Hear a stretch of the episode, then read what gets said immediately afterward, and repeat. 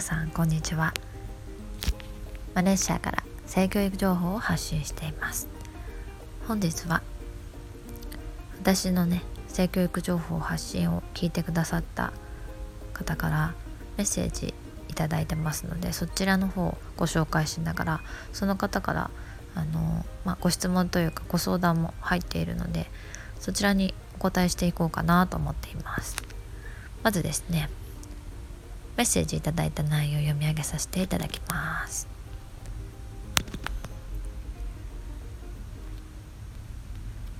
えりこさんこんにちは。我が家の性教育に関するシェアです。えりこさんの性教育の発信がありがたいなと思ったのと性教育の絵本を早めに買っておけばよかったと思った瞬間だったのでシェアします。昨日娘さん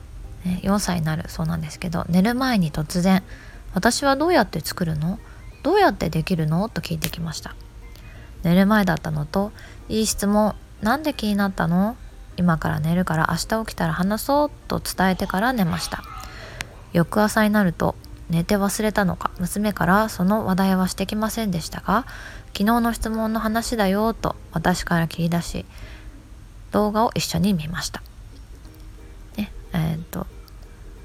動画を見てから「分かった？うーん分かんなかったと笑ってましたが気持ちが納得したようでそれ以降は何も話題になりませんでした。うーんこれでよかったのかな？性教育の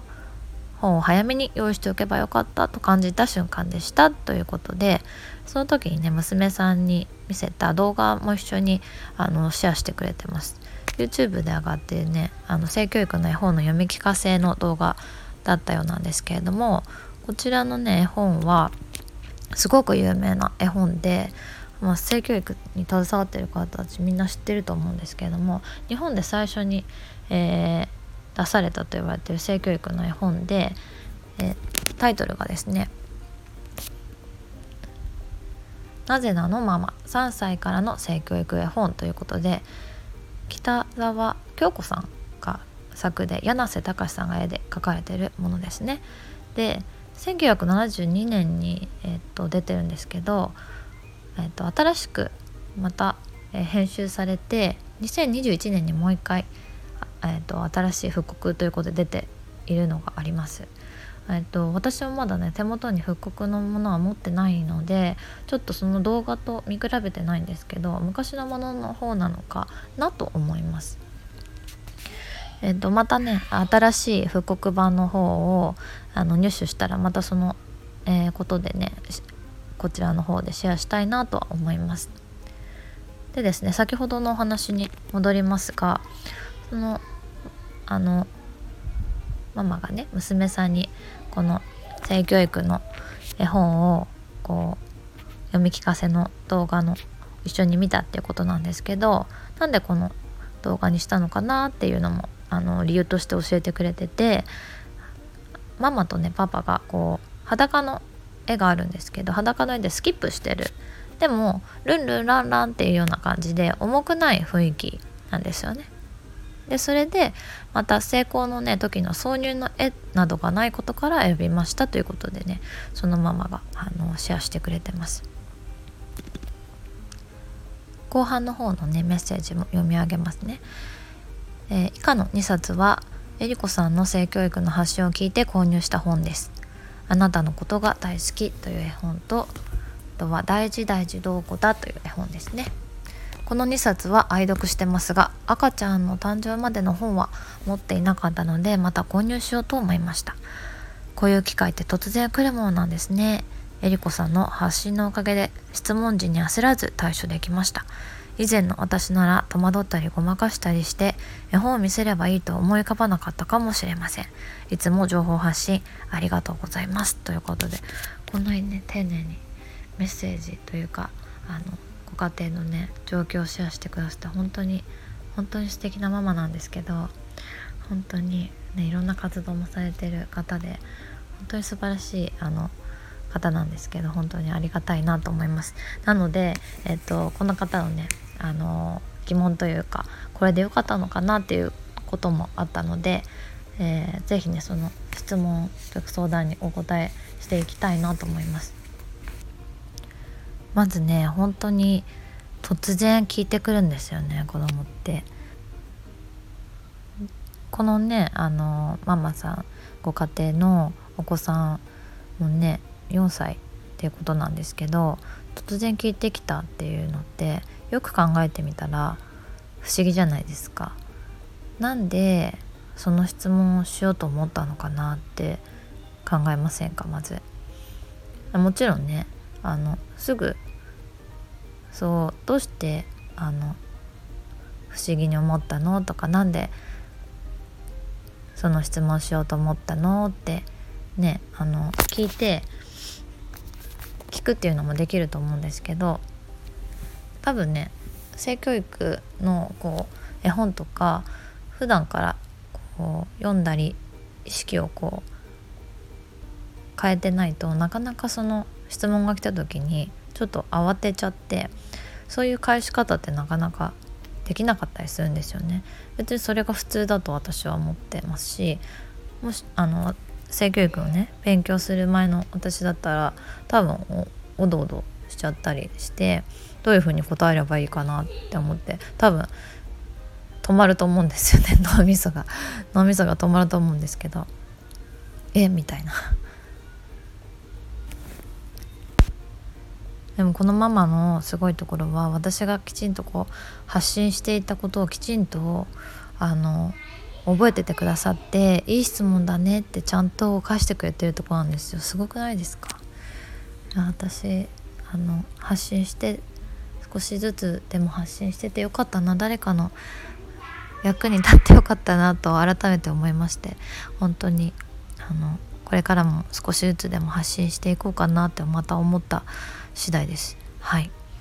でいい質問だねって返してあげてすごい素晴らしいなと思いますけどその後にちゃんとねあの、まあ、寝る前だったからねあの次の日に見ようかってきちんとねうやむやにしないでちゃんと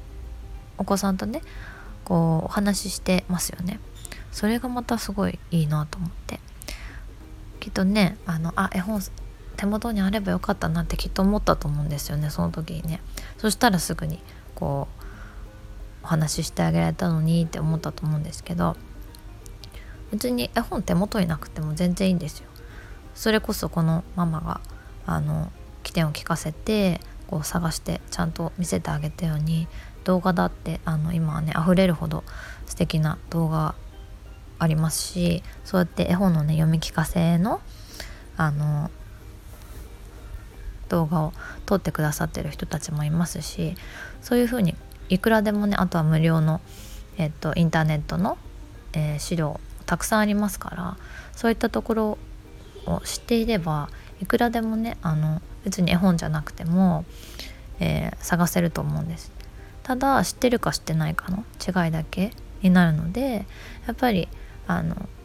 まずはお子さんにこうきちんといい質問だねって返せてあげたことが私はすごく一番素晴らしいなっていうふうに思いましたあとはその、まあ、絵本じゃなくても私はもちろん絵本の絵本でおうち性教育をしてる身からすると絵本とてもやっぱり素晴らしい絵本があるので絵本を買って用意していただければなとは思うんですけれどももし手元になかったとしてもいろいろなね教材それから資料が今ありますので探していただければねすぐね見つかるかと思いますそしてですね娘さんあの動画を見た後にね「分かった?」って聞いて「分かんなかった?」っていうふうに笑ってたっていうことなんですけどあの4歳ですから何回でも聞いてくると思いますしすぐねあの理解できるっていうこの方が少ないと思います。なのであの次にね聞かれるとか次にまたこう何かの機会があった時にお話しできるように、えーとまあ、準備しておく絵本を買っておくでもそうですし何か資料をこう印刷しておくとか何かお話しできるようにママの中で準備しておくパパとお話ししておくっていうのもすごく大事かなと思います。なので大切なことだから本当はね一回で覚えてもらったらいいんですけど絶対にあの何回も聞いてきますし1回で覚えてくれることのこの方が少ないです。なのであの分かんなくて当たり前と思って対処してあげられるといいかなとお話ししてあげられるといいかなって思いますね。ここでねあの性教育の絵本をこうそばにねご家庭に置いとくといいよっていうことの一つのメリットとしてはやっぱり分からない時に何度でもこう開いてみれるすぐ手元に置いておけるっていうのが一つメリットとして本当に大きなメリットとしてありますよね。だから別にお子さんに読み聞かせしていなくあのママがねママとかパパが読み聞かせしていなかったとしても子供がね手に取ってパラパラ見れるような環境にこうあればそれを見ている時にねまた新たに質問してくる可能性だってありますしそういったこの家庭内のこう環境を整えておくこう何でもお話し、えー、できる環境を整えておく関係性のね部分ももちろんあると思うんですけどその絵本をね何冊かこう用意しておくっていうことが新しいねあの疑問とか質問とかが子供から出てくることの促すっていうことにつながるのかなと思います。あとはあの絵本やっぱり正しいこう知あのー、情報で書かれていますし絵もイラストも入ってるのであのママもパパもこう読む側が、まあ、保育士さんとかきっと読むかもしれないんですけど読む側があの正しい知識をきちんと覚えられるっていうのもありますよね。そして絵本のね素晴らしいところはやっぱり言葉もねきちんと作者の方たちが考えて考えて本当に書いてる言葉ですから素敵な言葉が多いですよね。このママさんが愛読してくれてる「あなたのことが大好き」っていう本もそうですしこれは江頭美智子さんが文絵も書いてくださってて原案は西原理恵子さんが書いてる絵本ですから。そう。もう一冊「大事大事どうこだ」っていうねこちら産婦人科医の恵美咲子先生が書いて作の絵本です川原水丸さんの絵でねとっても可愛いあの絵本なんですけれども性教育の絵本なんですけどやっぱり覚えやすいフレーズ「あの大事大事どうこだ」って言ったり我が家の子供たちもこの絵本好きなので「大事大事どうこだ」とか途中にあるねあのもし 誰かにパンツの中を見せてって言われたらどうするって言ったあのしどうするっていうシーンがあるんですけどその後に「ダメ嫌だ!」っていうねあの子供が叫んでるあのシーンがあるんですけどそこのね言葉とかやっぱり真似しますしそういう風に言えばいいんだなっていうのをねだんだん分かってきてくれますよね。最初に言った「あなたのことが大好き」っていう絵本でもやっぱりこうママの気持ちをママ子供が生まれてからのママの気持ちこう子育て大変だなって思うようなこともあるんですけど今これだけは伝えたいよっていう言葉としてママからね子供に大好きっていう言葉が最後に出てるんですけどやっぱりこうこの言葉を読むことによってねこう毎日でも子供たちに気持ちを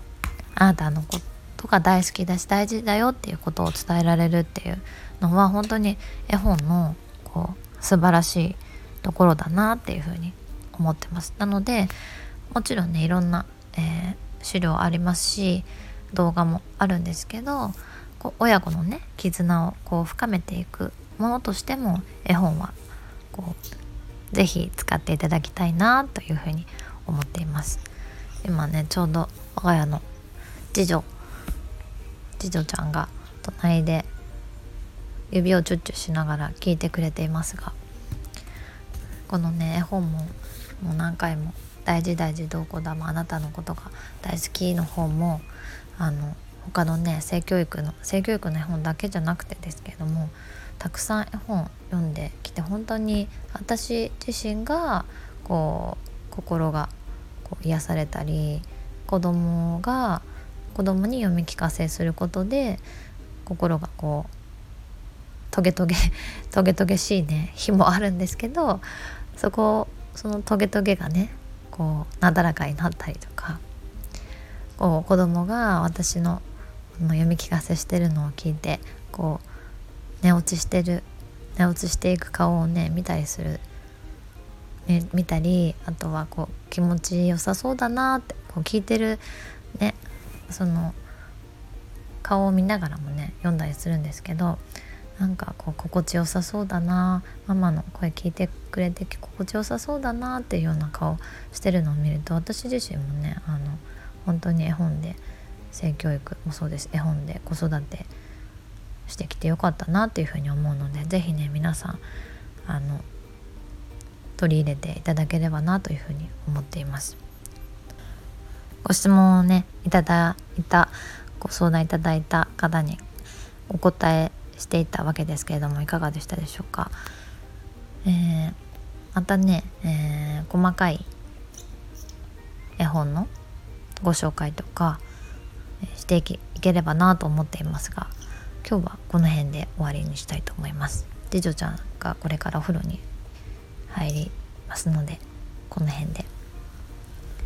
一緒にバイバイする？バイバイ。バイバイ バイバイ。